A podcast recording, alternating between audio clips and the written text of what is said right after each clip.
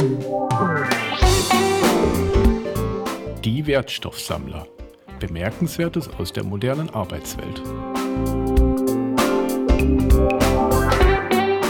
Ein Podcast mit Holger Koschek und Alexander Marquardt.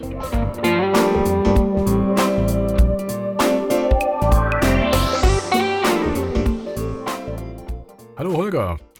Ja, hallo Alex, alter Wertstoffsammler. Wie sieht's aus? ja, ganz gut. Waren wir wieder sehr fleißig im Sammeln von Stoff ja. diesen Monat. Schöne Sachen zusammengekommen ähm, zum Thema New Work. Also ne, wir versuchen ja auch wegzugehen von der reinen Softwareentwicklung und gucken mal, wie Arbeit eigentlich heute funktioniert, auch unter den verschärften Bedingungen, die wir ja immer noch haben nach zwei Jahren Pandemie. Und Manche Dinge sind aber universell, beispielsweise die Herausforderung Facilitation oder Moderation, wie ich jetzt gerade wieder bei einem meiner Kunden erleben durfte, mhm. wo es passiert ist, dass der Facilitator sich implizit dann doch dafür verantwortlich fühlte, ein Ergebnis zu liefern in einem Meeting. Mhm. Und da habe ja. ich die Person nachher beiseite genommen und gesagt, pass mal auf, die Ergebnisverantwortung liegt bei den Teilnehmenden, aber nicht bei dir. Aber hast du denn zum Beispiel eingeladen? Ja, genau, dann fängt es halt an. Das stimmt. Ähm, und vielleicht ist dann auch in der Agenda noch nicht mal ganz klar, was zu tun ist, obwohl da waren wir sehr klar, ähm, was ja. eigentlich das Ziel dieses Termins ist. Aber da steht natürlich nicht drin. Und übrigens, für das Ergebnis seid ihr Teilnehmende verantwortlich. Weil wir vielleicht davon ausgehen, dass das sowieso mhm. allen klar ist und dann werden wir wieder mal eines Besseren belehrt. Das merkt, ich merke das oft nur so an Schlüsselworten. Ne? Also ein Schlüsselwort ist dein. Also mhm. ja, in deiner Zusammenfassung da oder ähm, da auf deinem Mural da oben, da müsste noch Folgendes stehen. Mhm. Ja, dann schreibst du da doch hin. Ja, ja. Ja? Oder deine also Ziele. Nee, das sind nicht meine Ziele, das sind eure Ziele. Ich habe sie nur mhm. zusammengetragen. Ja. Als Dienstleistung. Ja, klar. Ja. Also die Vergemeinschaftung ähm, der, der Ergebnisse und des Arbeitsmediums, weil du jetzt gerade das Tool Mural ansprichst, wer, wer arbeitet da drin, wer packt seine Sticky Notes drauf, ähm, ist das jetzt was sehr Typisches, was wir in unserer digitalen Miteinanderarbeitssituation haben oder ist es etwas, was wir auch in der realen Welt auch schon hatten?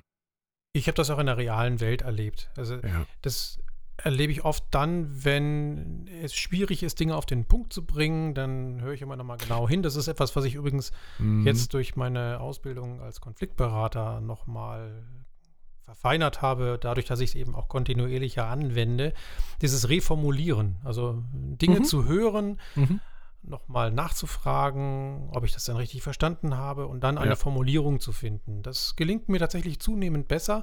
Was aber passiert, ist, dass das dann als meine Formulierung am Ende dasteht ah, und -hmm. damit vielleicht implizit auch so ein bisschen die Verantwortung dafür auf mich übergeht, so zumindest -hmm. aus Sicht vieler Teilnehmenden. -hmm. Und es das dann explizit zu machen, zu sagen, nee, nee, äh, ich habe das nur für euch zusammengefasst, das ist eine Dienstleistung, so wie ja. Lektorat oder anderes, das ist gar nicht so einfach.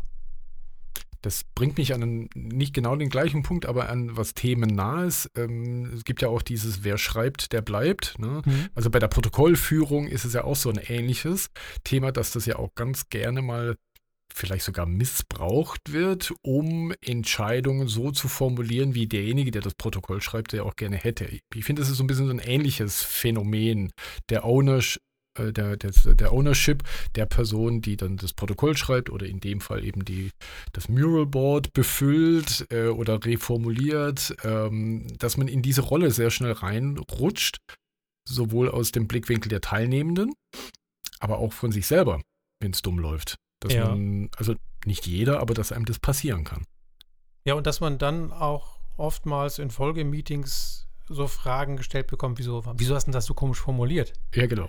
Ja? ja.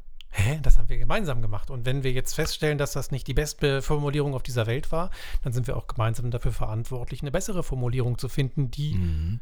uns dabei hilft. Und da geht es ja am Ende darum, ein gemeinsames Verständnis zu entwickeln.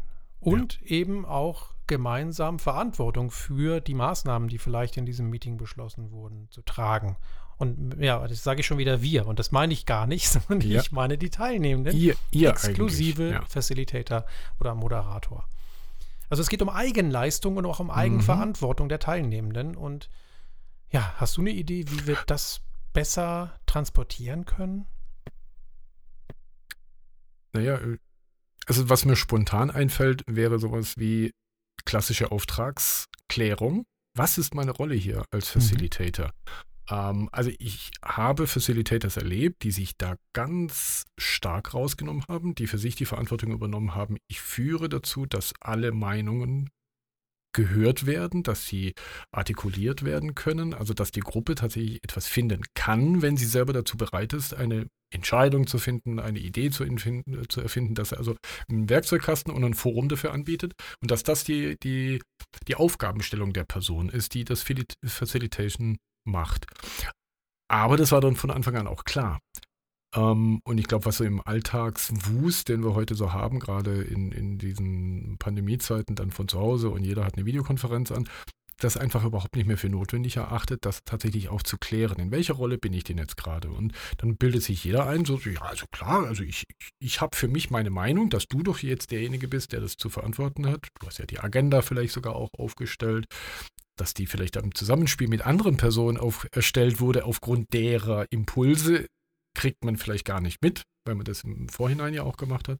Aber die Wahrnehmung ist dann die, naja, der, das ist derjenige, der das Ding verantwortet und rutscht dann rein. Also sprich, kur kurzer Impuls am Anfang, Achtung, ich bin der Facilitator. Ich werde gucken, dass diese Veranstaltung läuft. Für den Inhalt, es ist euer Inhalt. Es sind eure Dinge, die ihr am Ende des Abends rausmacht.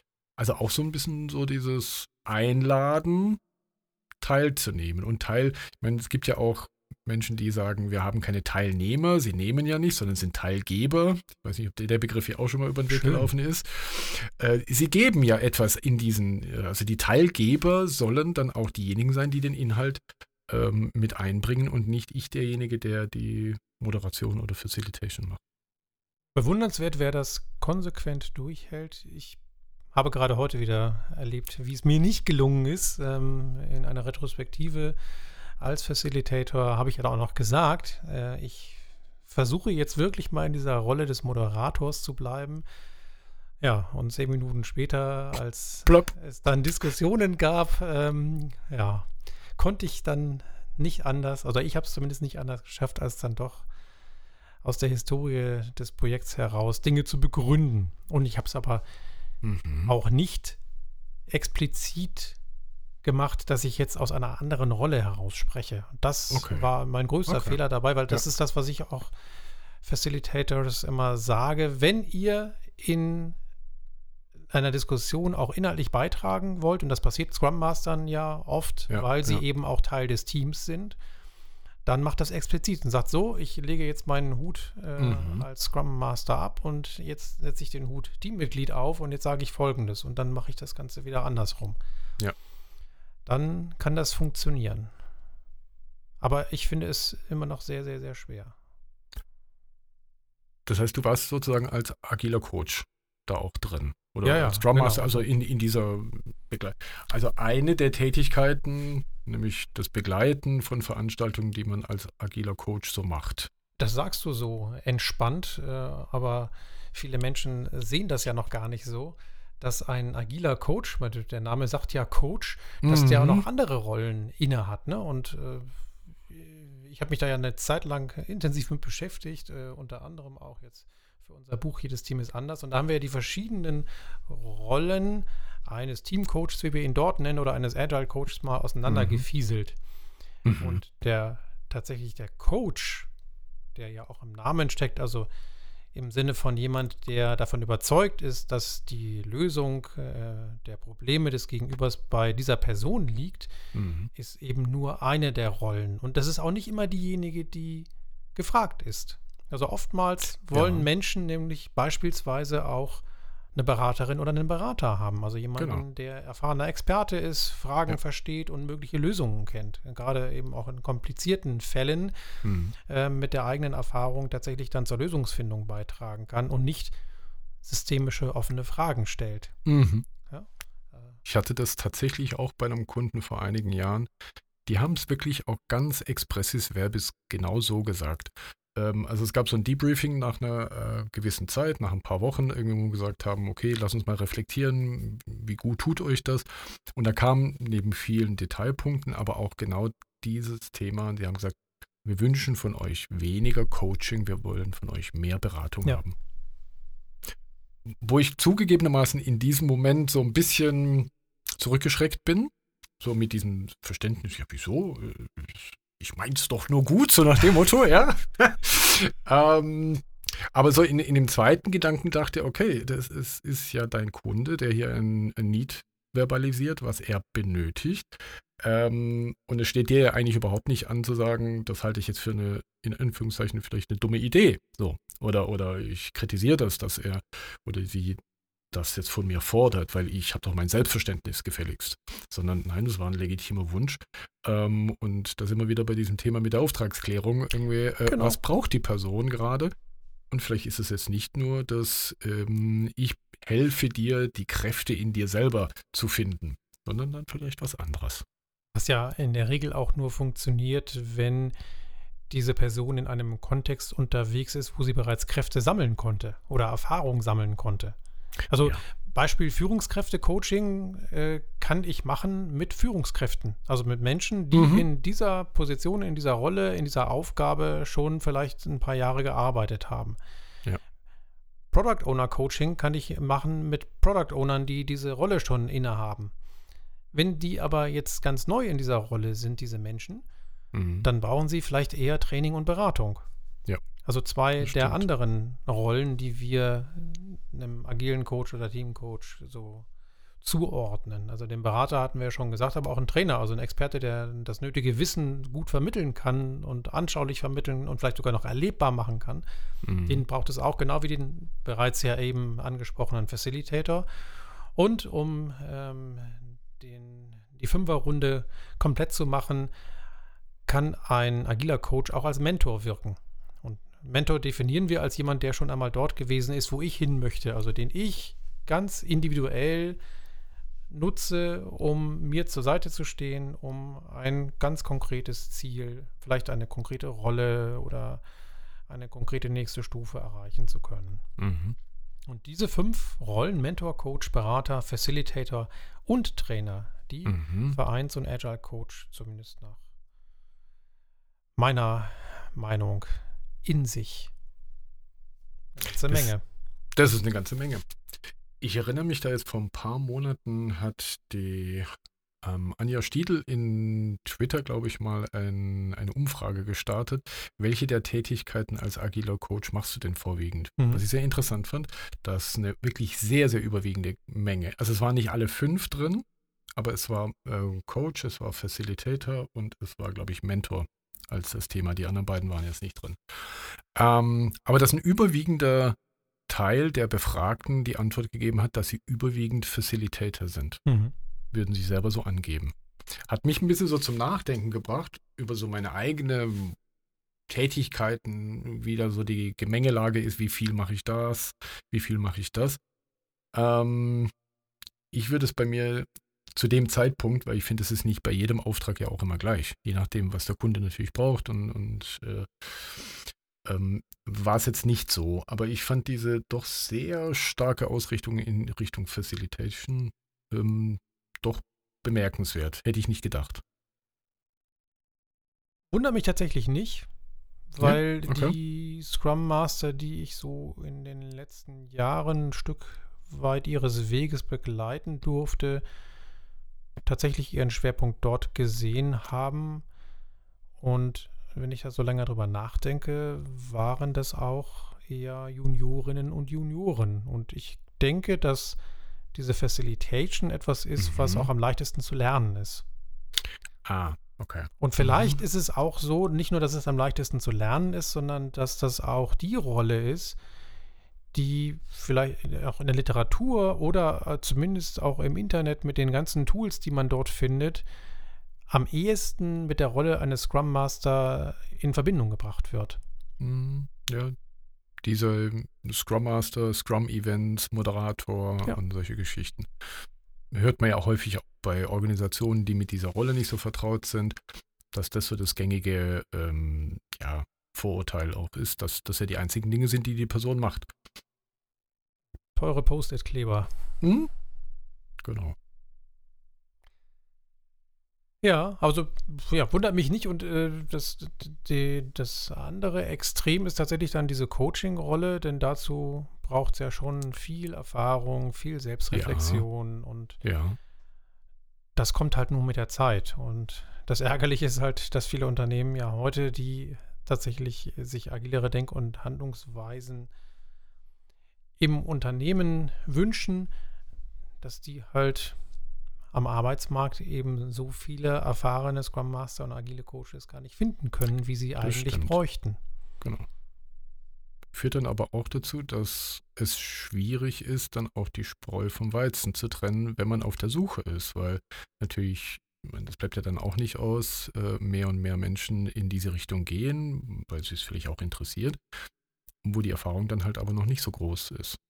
Die dann aber trotzdem so heißen. Es ist ja jetzt nicht wie äh, Doktor der Medizin oder irgendwie Maschinenbauingenieur irgendwie jetzt äh, eine nachprüfbare Ausbildungsgang-Situation, ähm, sondern das kann sich ja jeder so taufen, wie er lustig ist.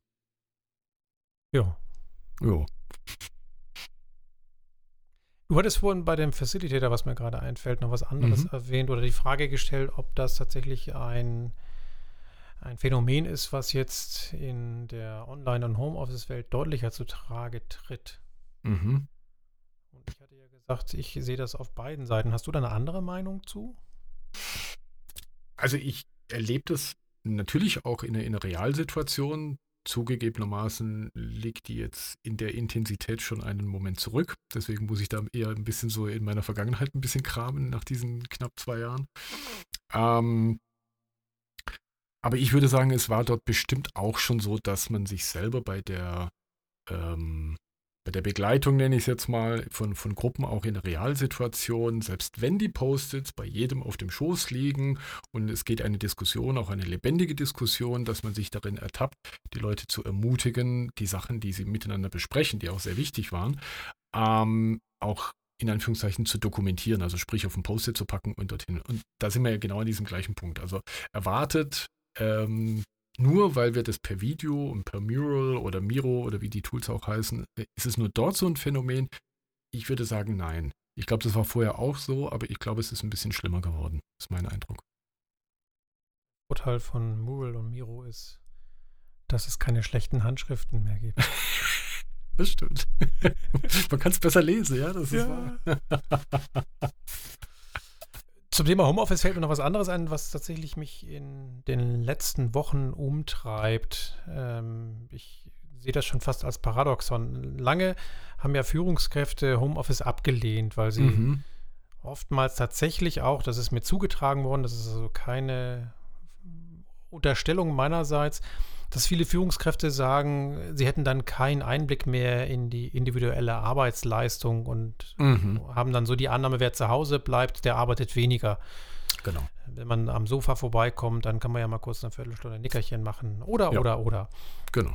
Und was ich jetzt erlebe, wenn ich bei meinen Kunden bin und mit den Menschen dort spreche, ist das genaue Gegenteil. Also nach zwei Jahren zum Teil ja erzwungener Homeoffice-Tätigkeit mhm kommen viele Menschen an ihrer Leistungsgrenze an und drohen ja. zu erschöpfen. Mhm.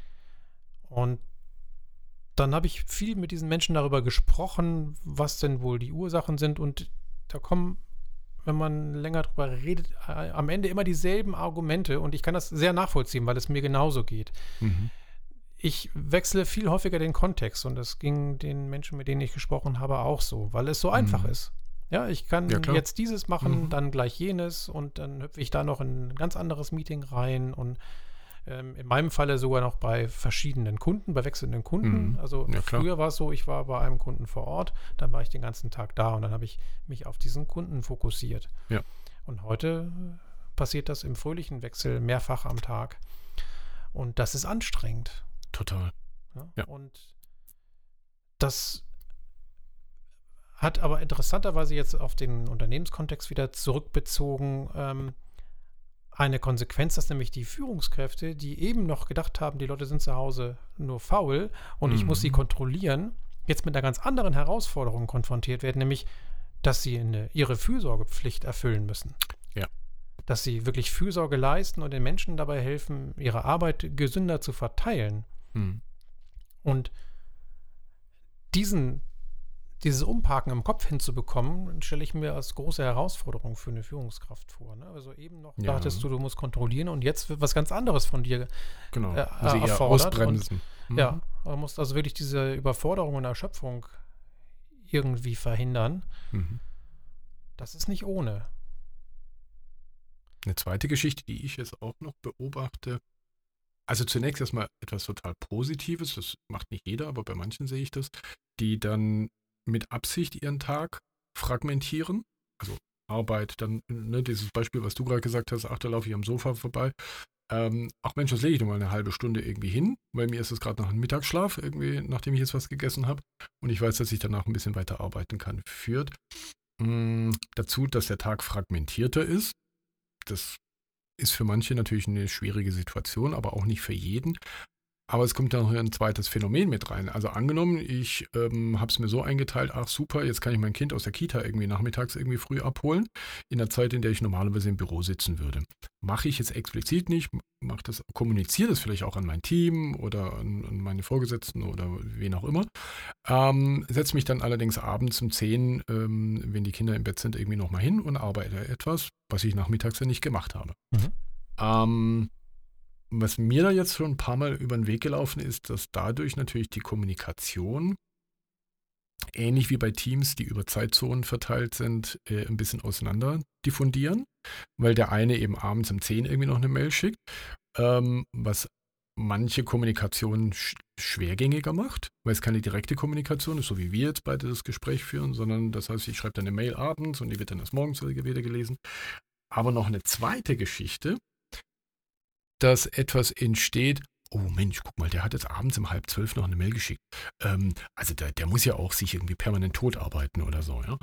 Ähm, was de facto nicht der Fall ist, weil er hat nachmittags drei Stunden irgendwie eben nicht gearbeitet. So. Ähm, aber dass dann ein ganz komischer Spin entsteht zwischen so, oh ja, guck mal, wie wichtig der sich wieder nimmt. Der muss jetzt abends um zwölf noch eine Mail schicken, damit jeder irgendwie merkt, irgendwie, dass er wahnsinnig fleißig ist. Also das habe ich tatsächlich jetzt schon ein paar Mal auch beobachtet, dass solche Konflikte letztlich auch ähm, aufgrund dieser Situation aufgetreten sind, weil jeder sich die Arbeitszeit so einteilt, was ja primär erstmal was Gutes ist, ähm, so einteilt, wie er es gerne hätte und man eben nicht zusammen in einem Büro, in einem Meetingraum sitzt, in einem Stockwerk, wo ich die Tür öffne, ich gehe zu einem rein, weil er eben auch da ist oder sie da ist. Ja, was auch passieren kann, ist, dass durch diese E-Mail, die du da am Sonntagabend schreibst, äh, dann auch wieder Druck ausgeübt wird implizit. Oh, da muss ich ja wohl jetzt auch noch antworten. Genau. Ja, also genau. auch da, ja. das Einzige, was da hilft, ist, ist, diese Regeln expliziter zu machen. Zu sagen, ja. ich kann jederzeit Mails schreiben, aber ich erwarte keine Antwort am Wochenende, sondern erst am Morgen. Oder wenn dich das stört, wenn du das äh, nicht aushalten kannst, dann packt dein E-Mail-Postfach nicht auf dein Handy. Mhm. Ja, genau. Was ich feststelle, ist, dass mir diese natürlichen Auszeiten, die ich auch eine Zeit lang äh, echt nervig fand, sowas wie Arbeitsweg oder Raumwechsel mhm. oder auch mhm. Reisen, mhm. dass ich die mittlerweile genieße und ja. tatsächlich auch explizit als Pause nutze. Also sonst genau. habe ich in der Bahn gesessen und habe dann noch wild geschrieben und gemacht und getan. Und jetzt vor zwei Wochen war ich unterwegs und da habe ich einfach in der Bahn mal nichts gemacht. Mhm. Genau. Herrlich. Also, also ich hatte vor der Pandemie tatsächlich viele Einsätze, kurze Einsätze bei Kunden für Trainings, ähm, die dann auch weiter weg waren. Also war wirklich sehr, sehr viel un unterwegs. Und ich merke, dass mir diese Zeiten heute fehlen. Also diese Zeiten, in denen du nochmal die Arbeit irgendwie ein bisschen nachwirken lässt oder vorbereitest mhm. gedanklich, irgendwie weil du gerade auf dem Weg dorthin bist, dass es einfach so, ja, diese Todzeiten sind, ähm, die aber ganz wichtig waren. Und ähm, die, die fehlen mir jetzt. Also ich habe für mich zum Beispiel eine Lehre draus gezogen. Ich ähm, habe mir einen Coworking Space äh, noch gegönnt, in den ich regelmäßig gehe, um eben nicht zu Hause zu sitzen. Weil da habe ich nämlich genau wieder diese Situation. Ich setze mich aufs Fahrrad, fahre äh, eine Viertelstunde irgendwie mit dem Fahrrad irgendwie dorthin Ähm, da könnte man sogar noch das Einkaufen auf dem Rückweg irgendwie noch mit integrieren oder ähnliche Dinge. Aber man hat genau diesen Weg irgendwie wieder zur Arbeit. Ähm, das genieße ich tatsächlich sehr. Das habe ich heute in der Mittagspause gemacht, einfach mal in die Stadt gefahren, bei der Buchhandlung vorbeigeguckt, ein bestelltes mhm. Buch abgeholt. Mhm. Auch das habe ich früher nicht gemacht. Da gab es Online-Lieferdienste, auf die ich da zurückgegriffen habe. Und so mhm. hatte ich meine Auszeit, habe auf dem Rückweg noch was zu essen für die Familie mitgebracht und ja. hatte so meine kleine Radtour in der Mittagspause. Ja. Wobei, wenn ich jetzt krass so drüber nachdenke, gibt es auch, die kommen jetzt nicht jeden Tag vor, aber auch Situationen vor, die ich dann zum Beispiel sehr genossen habe. Ähm, in Situationen, in denen ich wusste, es ist jetzt eher sowas wie ein Telefongespräch, äh, wo sehr viel geklärt wird. Ne? Also es ist jetzt kein Training, es ist, es ist äh, kein sehr intensives Coaching, aber es gibt Dinge, die man mit dem mit, mit den Kunden irgendwie miteinander besprechen muss in denen es auch nicht wichtig ist, dass ich einen Rechner vor mir habe, wo ich jetzt nicht unbedingt an einem Muralboard oder sowas arbeite, sondern wo etwas geklärt werden muss. Auch vielleicht auch ein bisschen ausgiebiger. Dass ich mir dann das Headset irgendwie mit dem, mit dem Handy irgendwie aufs Ohr schnappe, irgendwie um im Garten irgendwie nebenher äh, irgendwie leise Dinge, die man so machen kann, Unkraut zupfen oder ähnliche Dinge, die einen dann auch ein bisschen wieder vom Schreibtisch hoch, äh, mhm. hochbringt, irgendwie, ähm, die so niedrigschwellig sind, dass man da jetzt irgendwie die Konzentration auch nicht verlässt. Ähm, also das finde ich dann auch wiederum toll, wenn man das machen kann. Also ich glaube, das kann man jetzt als Bäcker zum Beispiel nicht machen. Vermutlich nicht. Ne?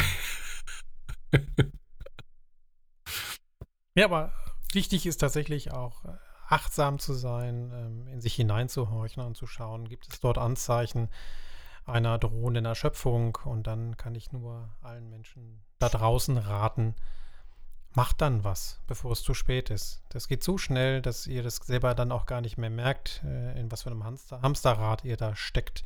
Genau. Und dann sucht euch Hilfe in eurem organisatorischen Kontext oder auch im Freundeskreis. Hauptsache, ihr lasst euch dann helfen. Und äh, oft ja. hilft der dann auch manchmal nur noch der Blick von außen auf deine Situation. Wenn du die einmal geschildert hast, dann wird schon durch das Schildern selber vielen Menschen klar, was sie da eigentlich gerade erleben und mhm. wo sie da gerade drin stecken. Und das ist der erste Schritt. Um das ist ein schöner Appell an diejenigen, die in, die in der Situation sind. Was, was mir jetzt noch für ein Gedanke kam, aber ich glaube, der Gedanke würde zu einer etwas größeren Session auch nochmal ausarten, was ist, wenn ich, du hattest es vorhin erwähnt, wenn ich als Führungskraft Mitarbeiter habe, die ähm, dazu vielleicht nicht so gut in der Lage sind? Wie gehe ich damit um? Also ich glaube, da wird es nochmal so, so ein bisschen schwierig. Also das war jetzt der Appell an die Person selber, Mensch, ähm, sei achtsam, aber was ist, wenn, wenn das nicht so ist? Mhm. Wie, wie, wie lasse ich das in meine eigene Leadership-Tätigkeit irgendwie mit einfließen? Aber ich glaube, da geht nochmal eine ganz große Blase irgendwie auf. Ja, auf jeden Fall. Das ist tatsächlich gerade in Remote-Zeiten eine Riesenherausforderung. Selbst in Präsenz war das schon eine Herausforderung. Aber zum Thema Führung könnten wir, glaube ich, dreistündige Podcasts machen und wären immer noch nicht fertig. Deswegen kommen wir jetzt zu was ganz anderem, zum, genau. zu meinem Zitat des Monats. Und das stammt aus einer Diskussion ähm, bei einem Kunden, wo eine neue Standardsoftware im Raume steht, die mhm. eingeführt werden soll, die noch keiner so wirklich gut kennt. Und dann kam die Frage, ja, wie nähern wir uns dem Thema und äh, wie kriegen wir ein gutes Gefühl dafür, ob das dann auch das Richtige für uns ist. Und irgendwann hieß es ja, dann machen wir halt Schulungen und vielleicht mhm. machen wir sogar noch ein Zertifikat. Und dann kam das Zitat, und das fand ich so schön. Dann sagte ein Kollege, Zuversicht erlangt man nicht durch ein Zertifikat. Mhm. Und dann ging die Diskussion tatsächlich auch in eine andere ja, Richtung, eher in Richtung, okay. ja, okay, was, was brauchen wir denn, um Vertrauen in dieses Neue zu gewinnen? Wie müssen ja. wir vielleicht auch unsere Perspektive darauf ändern? Also müssen wir nicht vielleicht auch Veränderung eher willkommen heißen? Dann sind wir plötzlich bei so einer, man könnte sie schon Agil-Haltung nennen, mhm. nämlich, ja, zu akzeptieren, dass Veränderung passiert und dass es erstmal nichts Böses ist, sondern mhm. völlig normal. Mich erinnert das jetzt gerade ein bisschen an eine Situation aus meinem privaten Umfeld. Also ich mache mit meiner siebenjährigen Tochter gerade einen Schwimmkurs. Also sie macht den Kurs, ich bringe sie dahin. Ähm, und äh, guckt da auch so ein bisschen zu. Und ähm, das geht jetzt zwei Wochen, es ist jetzt die zweite Woche und wahrscheinlich wird sie am Ende äh, dieser Woche ihr Zertifikat bekommen, also das Seepferdchen. Und jetzt frage ich mich gerade, das erinnert mich jetzt gerade so wahnsinnig dran, wird sie jetzt nach diesen zwei Wochen Zuversicht haben, weil sie jetzt diesen Aufnäher an ihrem Badeanzug äh, haben wird? Ähm, und weil sie da so einen Ring vom Boden hochgeholt hat? Oder ist es was anderes? Oder kommt es in diesem Moment, wenn sie das Ding bekommt und dann hat sie die Zuversicht, schwimmen zu können? Oder liegt es an was ganz anderem? Also das finde ich eine, eine, eine, mhm. aus dem praktikablen Leben eigentlich genau so eine Geschichte. Und ähm, ich glaube, dass die Zuversicht eher aus dieser Erfahrung kommt, bleiben wir mal bei diesem Schwimmen-Thema, ähm, dass ich die Erfahrung gemacht habe, wenn ich die Bewegung so und so und so mache, dann ähm, gehe ich eben nicht unter und ich kann atmen und die Erfahrung habe ich gemacht. Also ich will ein bisschen auf dieses Erfahrungsthema ja, quasi raus. Genau. Also es ist nicht der Wimpel, den ich mir auf die, auf die Badehose nähe, äh, sondern es ist die Erfahrung, äh, wenn ich das mache, dann gehe ich unter und wenn ich das mache, dann tue ich es nicht und das kann ich steuern. Also ich habe quasi einen Handlungsspielraum und ich glaube, dadurch habe ich die Zuversicht, jetzt schwimmen zu gehen, auch im tiefen Wasser. Ja, und dieser Aufnäher erinnert mich nur daran, dass ich es schon mal geschafft habe. Genau. Ja. Und macht mich vielleicht auch ein bisschen stolz. Das darf sie auch. Oder? Ne? Ja, also ich meine, wenn, wenn wir auch in unserem beruflichen Umfeld äh, einen Lehrgang machen, eine Ausbildung machen und haben danach äh, den Aufnäher auf der Badehose, ja, natürlich macht das auch ein Stück weit stolz, weil es ja auch ein, ein bisschen ein Beleg vielleicht sogar noch stärker für einen selber als für das Umfeld ist. Ähm, ich habe mich damit beschäftigt und äh, ich beherrsche das. So. Ähm, aber ich glaube, die Zuversicht und wenn wir da jetzt zum Beispiel mal wieder Scrum Master, Agile Coaches, Softwareentwickler oder Menschen in ihrem professionellen Umfeld nehmen, ich glaube, da kommt dann die Erfahrung, die dann die Zuversicht produziert. So und so häufig mal gegen die Wand gelaufen zu sein mit einem Vorgehensmodell oder mit, ne, mit einer Technologie, äh, mit einer Idee und festgestellt zu haben, nee, es funktioniert so nicht. Und einen anderen Weg gefunden zu haben, um dann irgendwann mal zu sagen, hm, okay, ich bin schon gegen so viele Bäume gerannt äh, bei dem Versuch äh, so und so, deswegen mache ich es jetzt vielleicht. Da kommt dann vielleicht die Zuversicht her. Schön. Aber dann können wir ja diesen Podcast schließen mit dem Wunsch an die Scrum Alliance, doch endlich mal den Badehosen-Aufnäher für Certified Scrum Master einzuführen. Fände ich super. das wäre echt eine schöne Ich würde ihn vielleicht sogar auf die Badehose nähen. Du würdest ihn auf die Badehose nähen? Sehr schön. Aber auch nur, weil dadurch lustige Diskussionen entstehen könnten. Das erinnert mich auch an äh, die, das, das ganze Lametta, was ja in so manchen Militärkreisen, äh, umso höher man ist, ja irgendwie, umso mehr äh, am Revers hängen hat. Auch das erinnert einen manchmal so, wenn man bei solchen Community-Veranstaltungen dann Menschen sieht, die dann ihre ganzen Badges irgendwie zur Schau tragen. Das stimmt, aber jetzt, wo du sagst, äh, hat die Scrum Alliance es sehr genau schon getan. Dass, äh, ich war mal auf so einem Scrum Gathering und da konnte man ja seine für seine ganzen Zertifikate noch so ja. kleine Erweiterungsaufkleber mhm. Mhm. an den Badge bekommen. Genau. Ja. An die Umhängetasche, die man so hat. Ne? Äh, ja. ja, ja, ich erinnere mich. Vielleicht ist das dann doch eher der Scrum Alliance tauglicherer Weg. Okay. Gut. Dann doch Sind keine Badehose. Doch keine Badehose. Ähm, dann würde ich sagen, sind wir eigentlich schon fast am Ende angekommen, oder? Genau, dann tauchen wir doch mal weg, um im Bild zu bleiben und wünschen euch einen schönen Monat. Wunderbar. Holger, es war mir eine, eine Ehre wie immer und eine Freude obendrein. Nur so zurückgeben, Alex. Schön. Bis dann. Gut, tschüssi. Tschüss.